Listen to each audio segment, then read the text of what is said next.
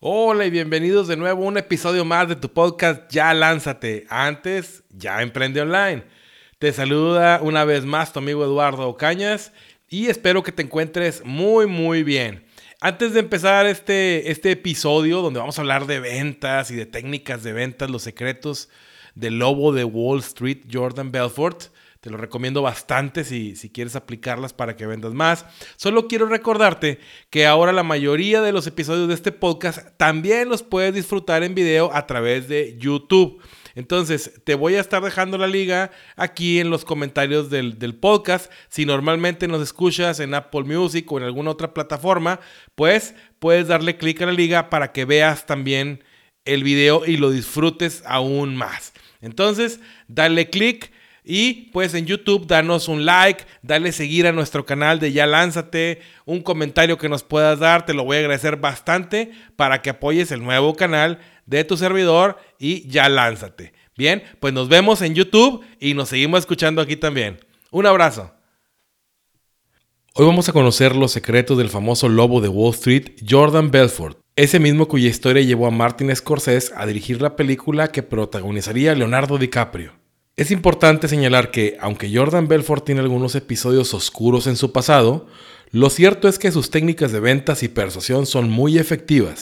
Con tan solo un par de años en la bolsa de valores, Jordan generaba ya ingresos personales por más de 50 millones de dólares. ¿Quieres conocer sus técnicas? Estas se basan en el conocimiento profundo de la psicología humana y en la aplicación de estrategias y tácticas probadas para influir en la toma de decisiones de los clientes potenciales. Conocer estas técnicas y saber aplicarlas adecuadamente puede ser muy valioso para cualquier vendedor o empresario que busque mejorar su rendimiento en el mercado. Ponte cómodo porque en este video te voy a mostrar los aspectos más relevantes a los que Jordan nos da acceso a través de su libro El Camino del Lobo. Conoceremos su exclusivo sistema paso a paso, el mismo que usó para crear una enorme riqueza para él, sus clientes y sus equipos de ventas. Aprenderás los pasos a seguir para cerrar cualquier tipo de venta y conocerás sus secretos de comunicación que te permitirán tener el control de todas tus negociaciones. Hasta hoy este programa de persuasión para el cierre de ventas solo estaba disponible a través de un costoso entrenamiento en línea de Belford, pero hoy está aquí, listo para que vendas como el lobo de Wall Street. ¿Por qué es importante conocer el mundo de las ventas? A simple vista puede parecer que saber vender es útil solo para quien es vendedor de profesión, pero esto no es así.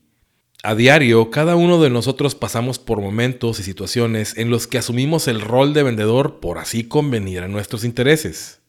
Cada vez que le pides un favor a alguien, cada vez que quieres convencer a tu novia de que te deje ir al concierto con tus amigos, o a tus papás para que te dejen ir de vacaciones, o a tu socio para hacer una nueva inversión, estás tratando de convencer a esa persona de que compre tu concepto. Tu pago será el permiso, el favor, el apoyo, el dinero, o simplemente el que alguien esté de acuerdo contigo para que no encuentres resistencia ni contratiempos en tu camino. Cada vez que quieres convencer a alguien de que tu idea es aceptable o la mejor, estás haciendo una venta y más vale que sepas vender bien para lograrlo. Por otro lado, si tienes un negocio, eres intermediario o vendes algo, es sumamente importante para ti manejar una excelente técnica de persuasión y ventas. El método de Belfort se llama línea recta o straight line, y según él es el método de ventas más eficaz del mundo. Para él, todas las ventas siguen el mismo patrón, y es que todas las ventas tienen algo en común.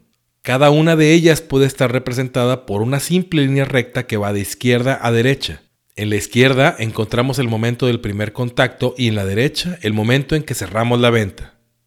He separado los secretos de Belfort en 10 puntos, por lo que te recomiendo que tomes nota y pongas mucha atención. Número 1. La confianza. En toda venta existen tres elementos, tres requisitos fundamentales sin los cuales el cliente no llegará a confirmar nunca la transacción. Estos son 1. Confianza en el producto y en que puede satisfacer sus necesidades. 2. Confianza en nosotros y en nuestros conocimientos y competencias y certeza de que nos tomamos en serio sus necesidades. Y 3. Confianza en nuestra empresa o en nuestra marca personal. Cada uno de estos tres elementos debe alcanzar en la mente de nuestro cliente el máximo nivel en una hipotética escala de certeza. Secreto número 2. Las emociones. Cuando se trata de completar adquisiciones, las personas no usan solo la lógica, sino que usan también la emoción. Es más, en la mayor parte de los casos, la emoción es la fuerza principal que conduce a la decisión de comprar, mientras que la lógica interviene solo después para justificar la elección hecha.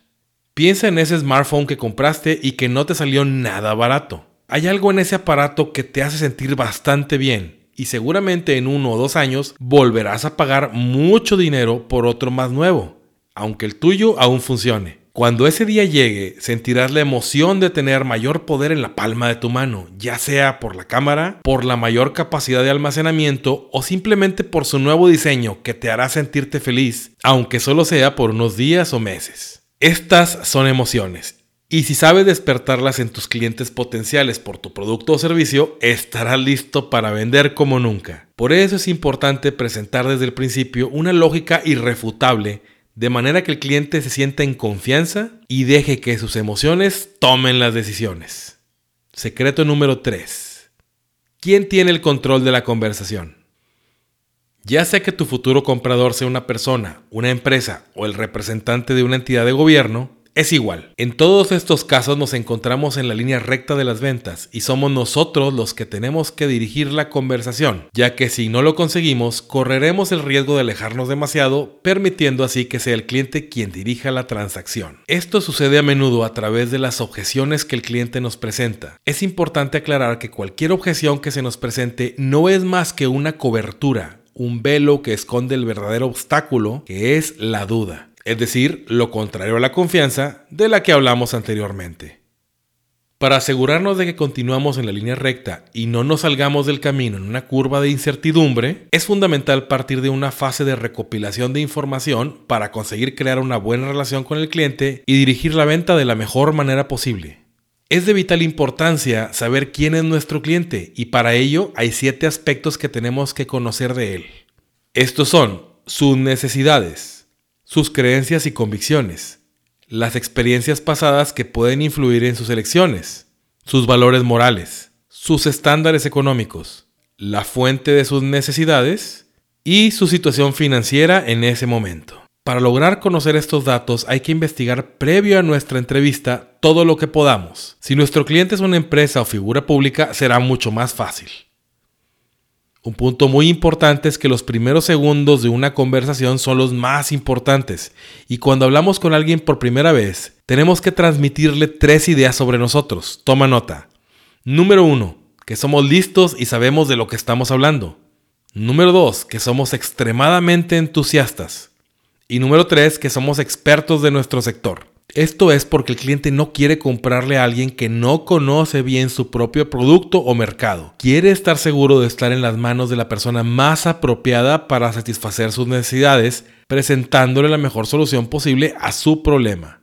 Para reforzar esta idea podemos presentar al cliente hechos e ideas derivados de nuestra experiencia y procesos de investigación del sector, destacando aquellos puntos que ayudarán al cliente a través de nuestro producto o servicio. Secreto número 4. El tono y lenguaje. Gran parte de nuestra comunicación se realiza a través de las palabras que decimos, pero estas no son todo. La entonación con la que pronunciamos nuestras frases puede influir profundamente en la manera en que nuestro interlocutor las percibe y en consecuencia en cómo nos percibe a nosotros. Es sumamente importante tener un habla fluida y pronunciar las palabras de manera correcta, sobre todo los términos específicos del sector en el que trabajamos. Una dicción clara y decidida sirve para reforzar nuestra imagen de persona extremadamente competente y segura de sus acciones.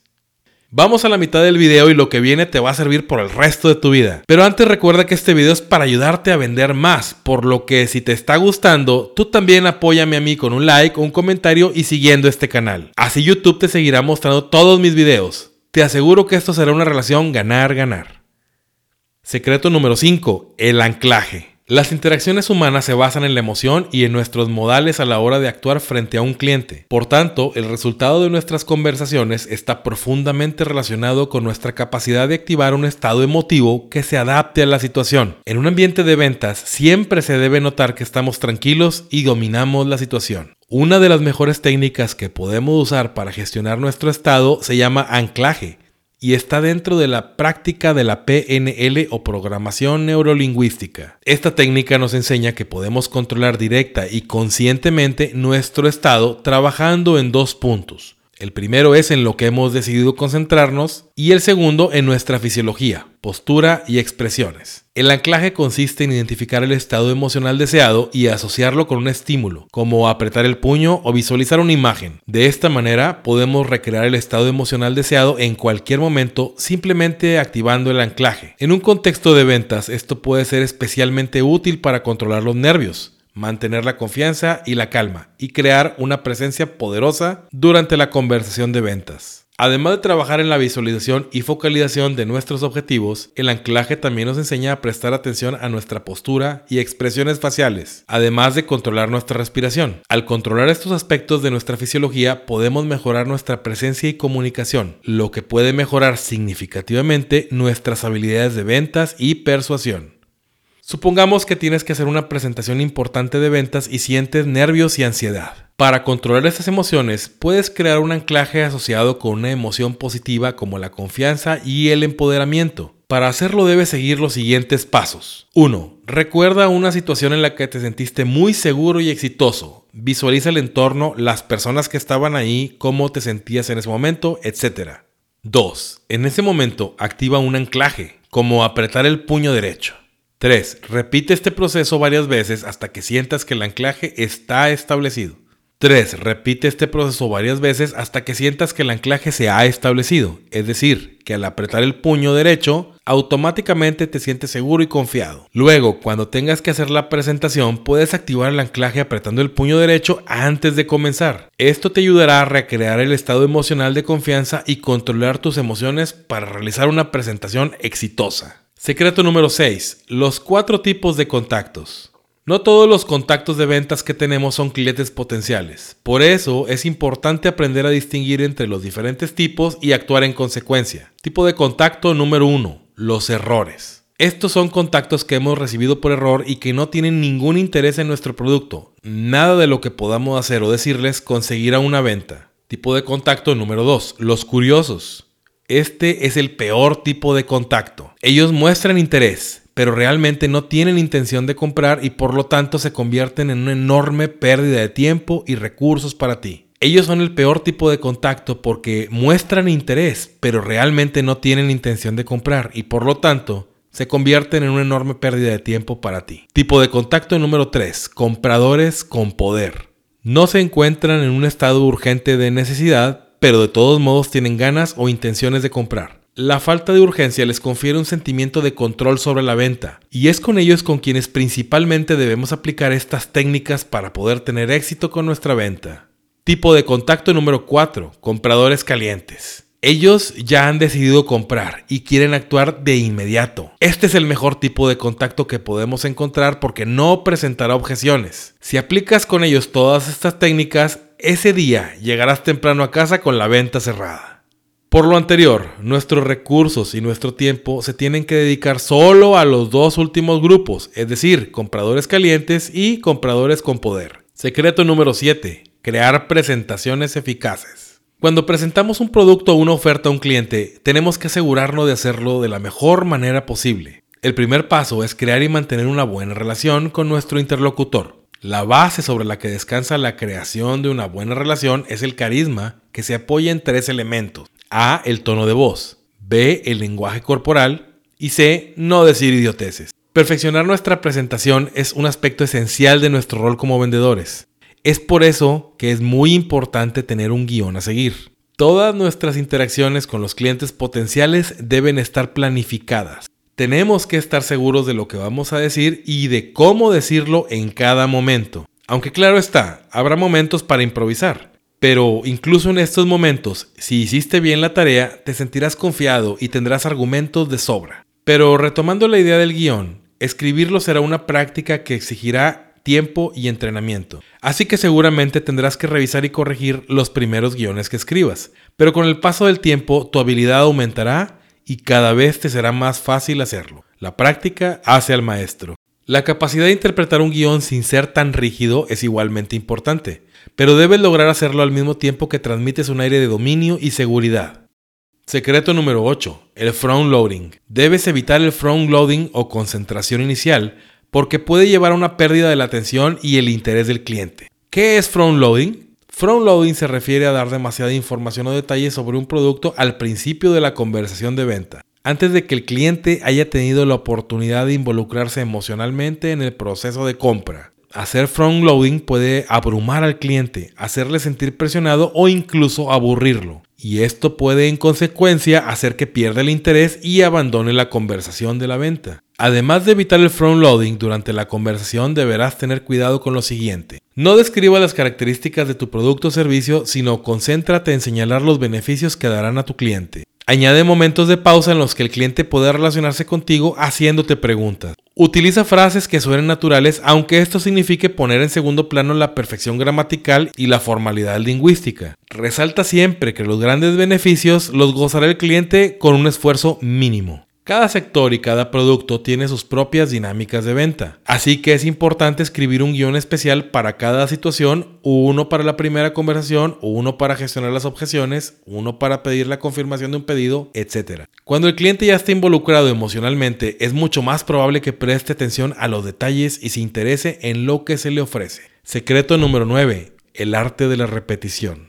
En la mayor parte de las ventas, el recorrido hacia el cierre del trato será una lucha constante entre nuestros esfuerzos por acercarnos al objetivo y las objeciones que el cliente nos vaya presentando. Sea cual sea la objeción planteada por el cliente, nuestra respuesta debe ser siempre la misma. Debemos utilizar frases como entiendo, pero deja que te pregunte algo. ¿Esta solución tiene sentido para ti? ¿Te gusta la idea? Este tipo de respuesta no enfrenta directamente la objeción, que como ya hemos dicho es solo una cobertura para disimular dudas. Lo que estamos haciendo con esto es reconducir a nuestro cliente hacia la línea recta, retomando así el control de la venta. Repetir este mecanismo sirve para reducir los límites de acción de nuestro cliente. Secreto número 10. Utiliza otras técnicas. Hay otras técnicas que nos serán muy útiles para reducir la acción del cliente y conservar la nuestra, quedando todo dentro de la línea recta. Por ejemplo, Utiliza expresiones que den a entender a tu cliente que no lo abandonarás y que estará a su lado cuando haya confirmado el pedido. Belfort recomienda también hacer preguntas abiertas que involucren al cliente en la conversación y le permitan expresar necesidades y deseos. Utiliza historias y ejemplos. Las historias y ejemplos pueden ser una forma efectiva de mantener la atención del cliente y hacer que sientan emocionalmente una conexión con lo que estamos vendiendo. Crea una sensación de urgencia. Belfort sugiere crear una sensación de urgencia para motivar a los clientes a tomar acción. Esto se puede hacer mediante la presentación de una oferta limitada en el tiempo o mediante la discusión de las consecuencias de no tomar acción. Asegúrate de que el cliente esté comprometido. Esto significa que debemos estar atentos a las señales de desinterés o desconfianza y hacer todo lo posible para mantener la atención y compromiso del cliente. Es importante recordar que nunca debemos dejar que el cliente perciba que estamos presionándolo para conseguir la confirmación del pedido. En cuanto nos demos cuenta de que el cliente se siente presionado, tenemos que dar un paso atrás y confirmarle con nuestra actitud que lo que percibe no es presión sino entusiasmo. Una vez tranquilizado podremos retomar el camino hacia el cierre del trato. Ya estamos llegando al final del video, pero antes una nota de ya lánzate. Nunca olvides que siempre lo más importante es ser honestos y respetar los principios éticos y morales. Cuando vendes así, los clientes te recomendarán o incluso volverán a comprarte. Recuerda también, la persuasión no es engañar para vender, sino convencer legítimamente al cliente de que nuestro producto o servicio es lo que necesita. Muchas gracias por haber llegado al final de este video. Recuerda darnos like y seguirnos. Hasta pronto.